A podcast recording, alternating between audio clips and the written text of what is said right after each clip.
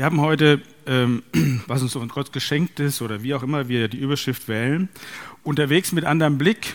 Und darum geht es mir, dass wir unseren Blick auf etwas Besonderes richten. Ich hoffe, dass wir das jetzt auch gleich sehen. In den letzten Wochen, ich weiß nicht, wer das mitverfolgt, äh, waren in der täglichen Bibellese die Mitarbeiterbriefe des Apostels Paulus. Timotheusbriefe, Titus. Mir ist verschiedene Sachen sind mir dann nochmal aufgegangen, aber ein Vers ist mir wirklich hängen geblieben, besonders hängen geblieben. Wir finden in 2. Timotheus 1 die Verse 7 bis 10. Ich sage auch gleich, ich werde bei dem ersten Vers am Ende stecken bleiben, aber ich lese das mal als Ganzes. Denn Gott hat uns nicht gegeben den Geist der Furcht, sondern der Kraft und der Liebe und der Besonnenheit. Darum schäme dich nicht des Zeugnisses von unserem Herrn, noch meiner, da ich sein Gefangener bin, sondern leide mit für das Evangelium in der Kraft Gottes. Er hat uns selig gemacht und berufen mit einem heiligen Ruf, nicht nach unseren Werken, sondern nach seinem Ratschluss und nach der Gnade, die uns gegeben ist in Christus Jesus vor der Zeit der Welt, jetzt aber offenbart ist durch die Erscheinung unseres Heilandes Christus Jesus, der dem Tode die Macht genommen und das Leben und ein unvergängliches Wesen ans Licht gebracht hat, durch das Evangelium.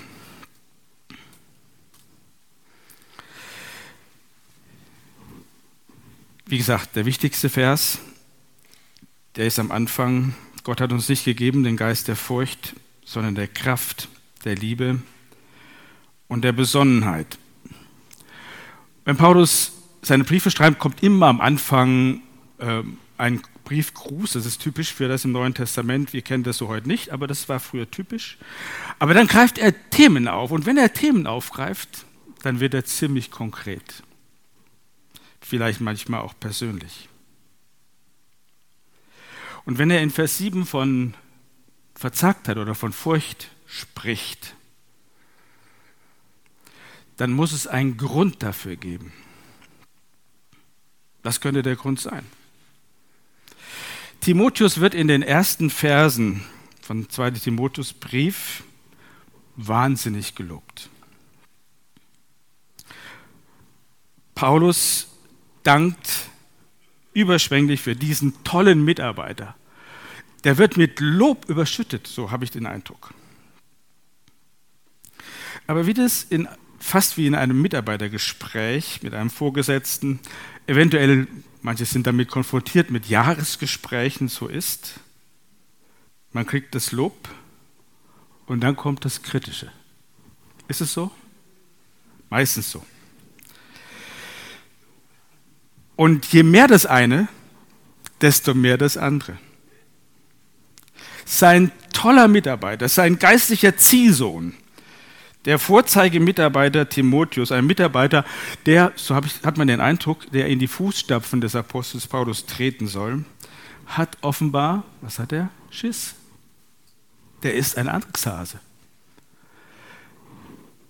Gott hat uns nicht gegeben den Geist der Furcht, denn vorher war da was. Vielleicht sagen manche, das ist ja eine Unterstellung, wie kannst du sowas sagen von diesem Timotheus?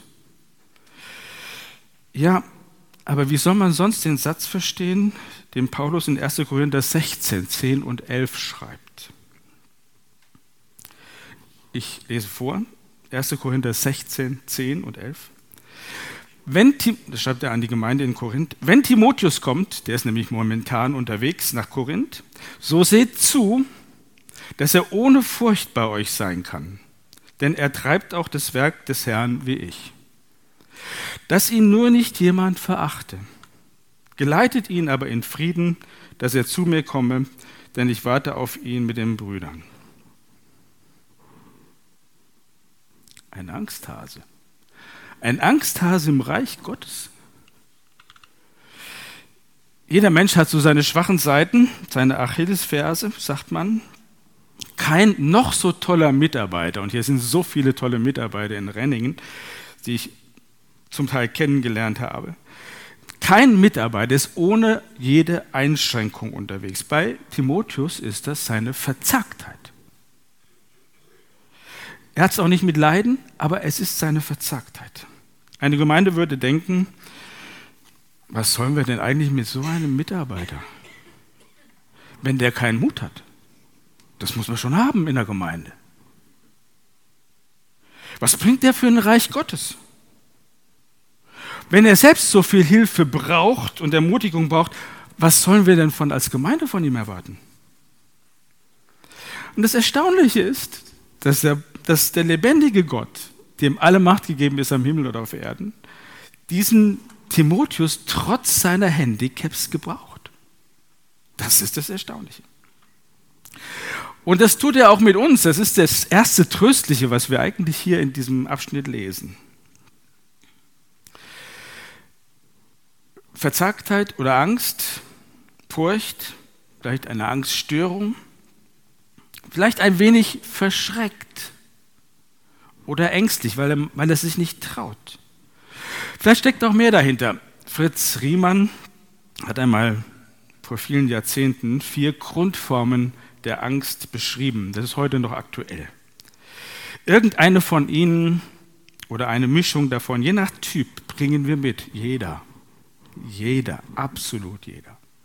Das ist die Angst vor der Selbsthingabe, Angst vor der Selbstwerdung, Angst vor Wandlung, also Veränderung und Angst vor der Notwendigkeit. Diese Grundängste bestimmen unser Leben in irgendeiner Form. Und wenn wir den Eindruck haben, mich berührt es nicht, es ist viel mehr Stoff drin, als du denkst. Dazu kommen ja ganz viele versteckte Angstformen, von Eltern übernommene Ängste. Ist der eine sparsam, weil er sagt, das Geld darf nicht ausgehen, ist die nächste Generation vielleicht auch so. Ängste, die vielleicht aus traumatischen Erfahrungen erwachsen sind. Beim, am fürchterlichsten ist der Missbrauch von Menschen. Wahnsinnige Ängste und Verletzungen schneiden dann in die Seele. Und sie wühlen auf. Sie werden zu ganz üblen Antreibern und reiben den Menschen auf bis ins Innerste. Aber sie können auch unter anderem mobilisieren und zu Höchstleistungen bringen. Ängste sind nicht nur schlecht.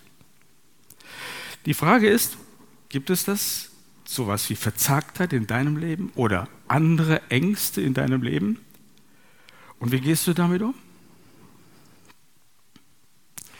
In einschlägigen Werken unterscheidet man, ich habe mal früher gelesen, ungefähr 280 Ängste, die sind auch richtig benannt.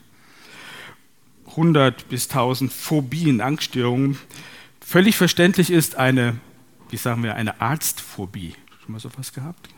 Oder eine Zahnarztphobie. Es gibt auch eine, die nennt sich Phobophobie. Was ist das?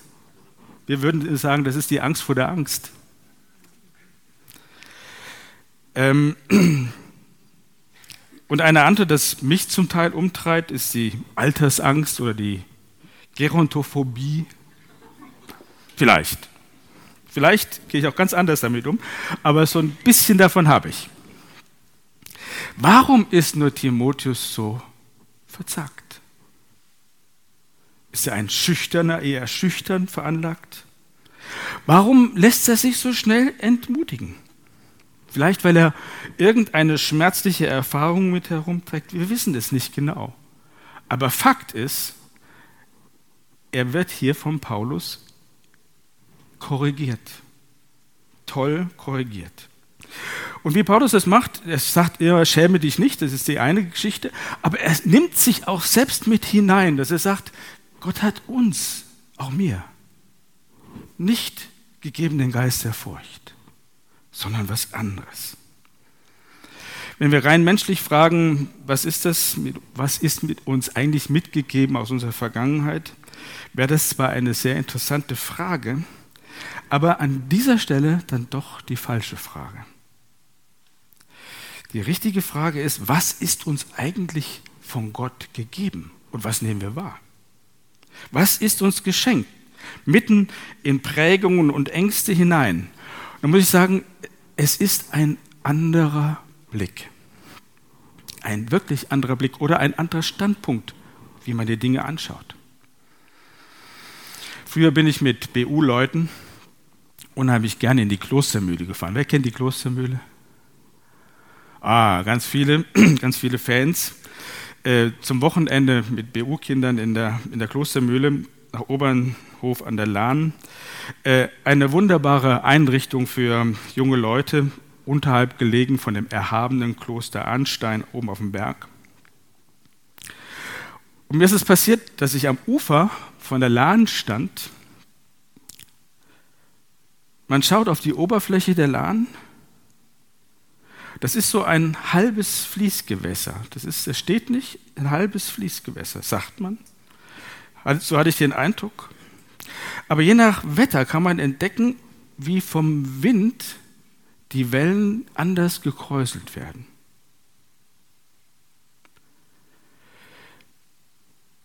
Wie der Wind so kleine Wellen bildet und die treiben mal hier, mal dahin. Es ist ein tolles Schauspiel. Die Wellen drehen auch flussaufwärts. Und einen Moment, so ging es mir, ist man total unsicher, in welche Richtung fließt eigentlich der Fluss. Das weiß man dann wirklich nicht. Am Neckar kann man es nicht ganz so gut. Es gibt ein paar Stellen am Neckar, wo man das auch so beobachten kann, aber es sind oft eingesäumt mit, äh, mit äh, Bäumen. Es ist nicht so leicht, aber das in dieser freien Stelle des Lahntals ist es sehr gut beobachtbar. Und man kommt eigentlich zu dem falschen Schluss, also ich muss mich bisher geirrt haben. Das fließt da lang, statt da lang. Aber in Wirklichkeit ist das völlig anders. Man ist verblüfft. Ich bin dann auf die, ähm, auf, auf die Brücke gegangen und schaut dann senkrecht runter. Der Blick von oben. Da fließt der Fluss doch auch in diesem Moment wie Jahr aus, Jahr ein. Es ist eine beständige Strömung. Man sieht es deutlich. Blätter werden mitgetrieben und kleine Äste. Und es ist ganz klar, die Bewegung an der Oberfläche ist für den Fluss des Wassers völlig, ober, äh, völlig unerheblich. Es ist egal, ob der Wind jetzt darüber geht, das Wasser fließt. Wir haben das dann auch ausprobiert. Wir sind damals mit den Kids, wenn man mit einem Boot drauf fährt, wird es von der Strömung mitgenommen. Wir haben, wie das so ist, in dem Alter, dann wackelt man mit dem Boot und fällt sogar rein. Und, man hat, und die haben dann tatsächlich auch die, die Strömung gespürt. Gottes Geist ist wie so ein Strom, ein Wasserstrom, fast ein unsichtbarer Wasserstrom, wie ein beständiger Kraftlos von oben, der in unser kleines, verletzliches und manchmal auch mit Ängsten besetztes Leben hineinkommt. Es ist eine dauerhafte, eine spürbare Strömung. Mal gibt es Hochwasser, mal Niedrigwasser, aber die Strömung bleibt. Und leider, leider nehmen wir das nicht immer wahr. Wir stehen an der Seite, sehen auf Sturm und Wellen und werden total verwirrt. Wenn wir einen anderen Standpunkt einnehmen, sieht alles anders aus. Und so ist es eigentlich auch mit diesem Vers. Deswegen lasst uns eigentlich eine andere Perspektive einnehmen, als nur so am Ufer zu stehen. Lasst uns mal den Blick von oben wagen. Wir sehen die kleinen gekräuselten Wellen auf gegenläufige Oberflächenbewegung. Und wir sehen eben auch oft das das Ganze durch die Turbulenzen unserer Ängste oder sonstigen Dinge, die wir schlimm finden, zum Beispiel aus unserer Zeit. Und sehen nicht, dass dieser beständige Strom der Liebe Gottes in unser Leben hineinfließt. Statt auf das zu sehen, was sozusagen von Gott gegeben ist, schauen wir auf andere Gegebenheiten. Und jetzt nochmal. Gott hat uns nicht gegeben den Geist der Furcht, sondern der Kraft, und der Liebe und der Besonnenheit. Wir bleiben mal bei der Kraft. Und hier kommen ein paar Aussagen zum Heiligen Geist, die wir als Christen nie vergessen dürfen. Sie öffnen uns die Augen, mit wem wir es eigentlich zu tun haben. Ähnlich beschreibt es übrigens der Paulus in Römer 8. Da steht, die Gottes Geist treibt oder bewegt, die sind Gottes Kinder. Ihr habt nicht einen knechtischen Geist empfangen, dass ihr euch wieder fürchten müsstet, sondern ihr habt einen kindlichen Geist empfangen, durch den wir rufen, aber lieber Vater. Keine Sklaven der Angst, keine Sklaven um der Sklaverei willen, sondern Kinder, die aus der lebendigen Beziehung mit dem himmlischen Vater leben und die von den Zuflüssen von diesem himmlischen Vater durch seinen Heiligen Geist leben. Was hat er gegeben, geschenkt? Wir sehen es, den Geist der Kraft. Kraft, die sich aus Gottes Zuwendung und nicht nach den Kräften unserer Seele speist. Die sind nämlich manchmal auch nicht immer so hundertprozentig. Nicht aus der Kraft unseres Willens, sondern eine Kraft aus dem Herzen des lebendigen Gottes. Ich habe kürzlich das Zeugnis einer Brasilianerin gelesen. Es war in den Mitteilungen von der Allianzmission.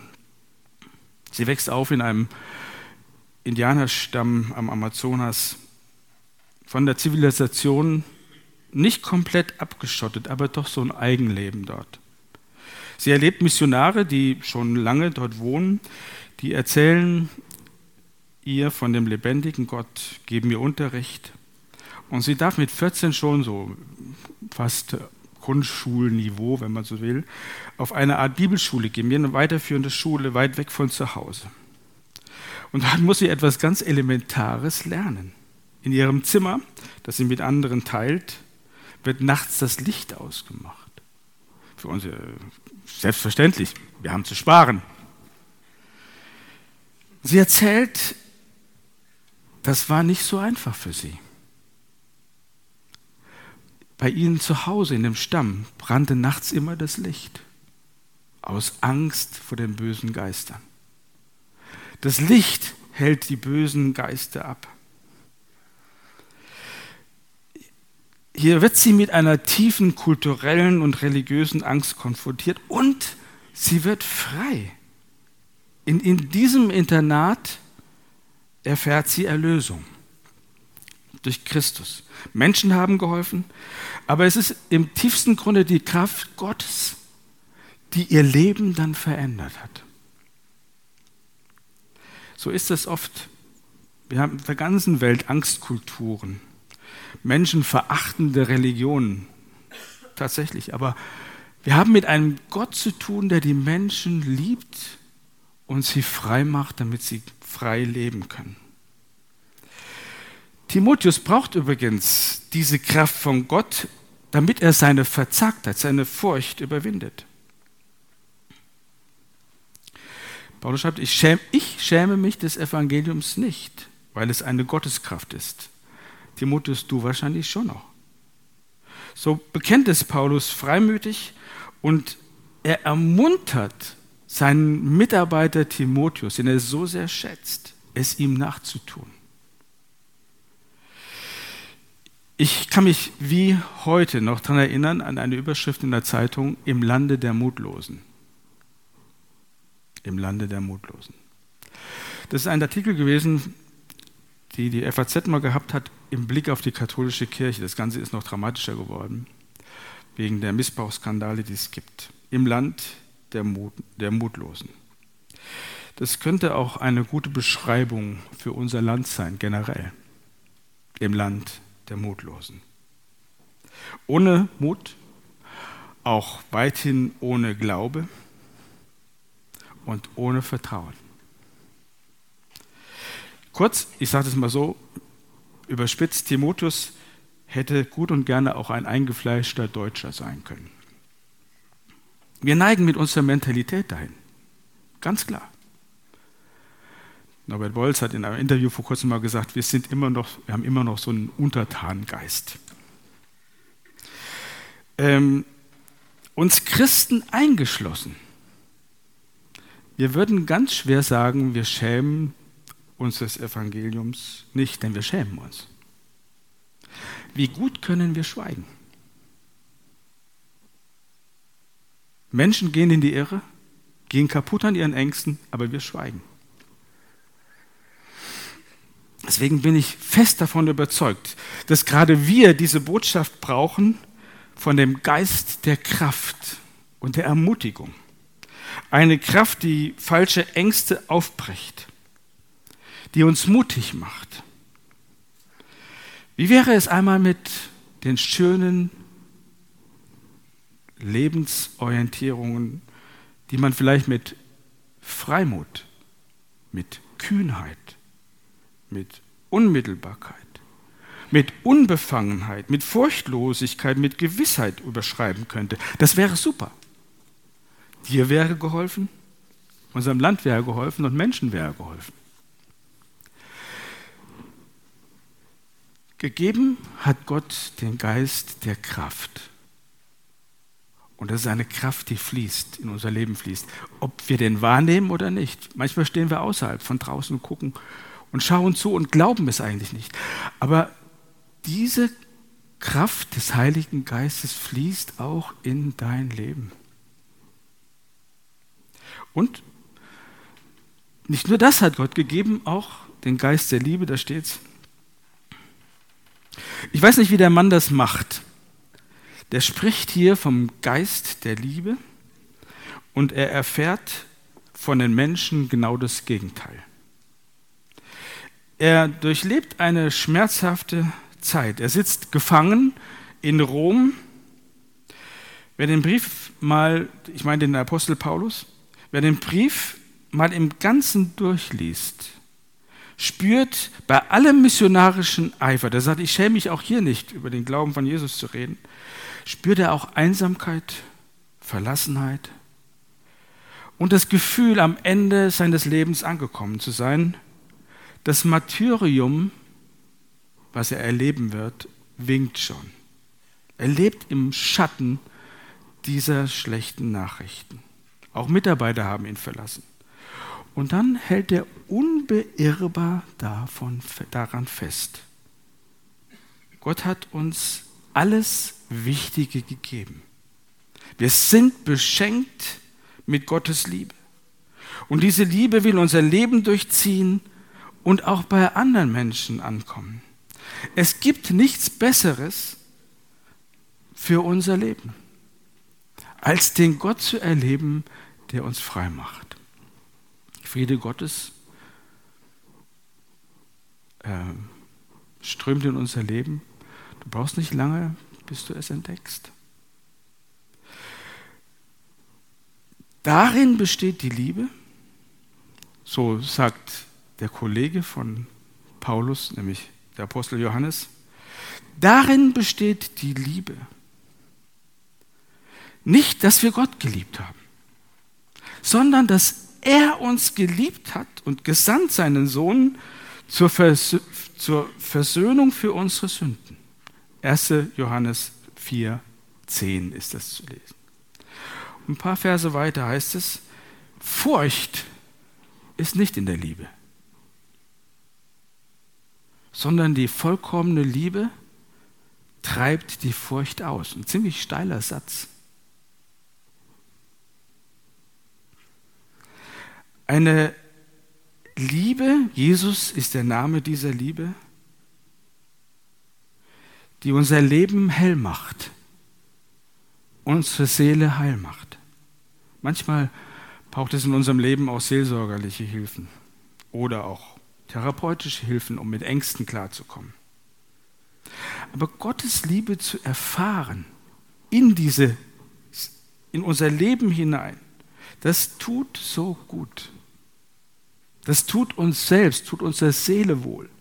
Und wenn es uns der Seele wohl tut, dann tut es auch anderen wohl, mit denen wir zu tun haben. Er schaut, es ist, als ob wir auf diesen Strom schauen von oben, der beständig von Gott zu uns Menschen fließt, zu dir und zu mir. Corona, man spürt immer auch noch die, die Folgen, hat in den letzten Jahren Gemeinden und Menschen ziemlich erschüttert und auch durchgeschüttelt. Was wir mittlerweile feststellen und was aber oft auch beschwiegen wird, viele junge Leute, aber nicht nur sie, fühlen sich heute viel stärker isoliert als früher. Sie sind einsam. Sie trauen sich nicht mehr unter Menschen und hängen ab. Und das Fatale, sie kommen da auch nicht wieder raus. Das sind, das sind alles tolle Anknüpfstellen für die Liebe Gottes. Für Christen, die im Namen von Jesus hingehen. Menschen die gute Nachricht zu bringen und dann auch eine Lebensveränderung äh, zu, zu, zu fördern. Ihnen die Hand zu reichen und sie aus ihren Höhlen, aus diesen selbsterhöhlten Höhlen herauszuholen und zu sagen, du, es gibt Leben. Und das, was ich dir anbieten kann, ist, dass wir mit einem Gott zu tun haben, der, der mit einer Kraft in unser Leben hineinkommt und mit einer ganz großen Liebe in unser Leben. Und diese Liebe heilt. Auch die, die verletzt sind durch andere und auch durch Situationen. Und das Letzte, Geist der Besonnenheit. Man kann Verschiedenes dazu sagen. Besonnenheit ist vielleicht das, die richtige Übersetzung. Man könnte auch Erziehung dazu sagen. Ist jedenfalls ein Wort, was es sonst in der Bibel nicht gibt. Gibt es nur in Verbform. Vielleicht heißt es auch Selbstbeherrschung. Aber die Frage ist, sind wir das besonnen? Von unserer Art, Gemeinde zu leben. Wird hier immer besonnen miteinander diskutiert? Von unserem reformatorischen Erbe, die wir in FEGs haben, wo man nach Argumenten fragt, ist das keine Frage, das ist kein schlechtes Erbe. Aber die Frage, sind wir es? Und sind wir es immer? Besonnenheit ist ein ganz besonderes Geschenk. Das ist nämlich ein maßvolles Urteilsvermögen. Wir kennen die Geschichte von König Salomo im Alten Testament, der bittet in seinem ganz großen Gebet als König 8 nicht um Reichtum, sondern um ein gehorsames Herz. Und er wird beispiellos beschenkt. Es liegt dieses, das, ein Geheimnis in der Gabe von Besonnenheit und von Weisheit. Und wie er dürfen wir auch darum bitten, wenn wir merken, oh, so, so stark bin ich nicht, da, da bin ich nicht so gut. Und Timotheus, das ist nur ein Typ, der, der fürchtet sich, ja, haben wir gesagt. Aber der ist mit einer ganz großen Weisheit andererseits doch beschenkt. Paulus lobt ihn wegen seiner Empathie. Paulus hatte ihn extrem gute Erinnerung. Seinen ungeheuchelten, das heißt echten Glauben, einen besonnenen Glauben, muss man sagen. Er hat es mitbekommen von den Eltern schon und Großeltern. Und das heißt ungefähr, das ist nicht so einfach. Das ist ein klarer Glaube, der nicht irgendwo irgendwelchen speziellen Richtungen und Erkenntnissen nochmal Wert legt und sagt, oh, das muss man aber auch noch, einen heilsamen, einen wirklich ungeheuchelten, einen echten und ausgewogenen Glauben. Den hat der Timotheus. Ist nicht so einfach, hat nicht jeder. Und Paulus konnte ihn in Gemeinden schicken, nicht nur Korinth, in denen es schwierig war. Und er hat seine Aufgaben bestens gemeistert. Warum? Weil er hier nochmal darauf hingewiesen wurde, dass, er mit, dass wir mit einem Geist beschenkt sind, Geist der, der Kraft und der Liebe und der Besonnenheit. Was heißt das für uns? Auch wenn du ängstlich bist, Gott kann dich gebrauchen. Du hast vielleicht ganz andere Qualitäten. Aber vor allen Dingen hilft es dir, wirklich einen Blickwechsel vorzunehmen. Nicht auf der Seite, na, was habe ich da schon und was gibt es da überall für Winde und für, für Stürme in meinem Leben, sondern schauen. Dieser Strom dessen, was der Heilige Geist in unser Leben gibt, der ist da und der wirkt.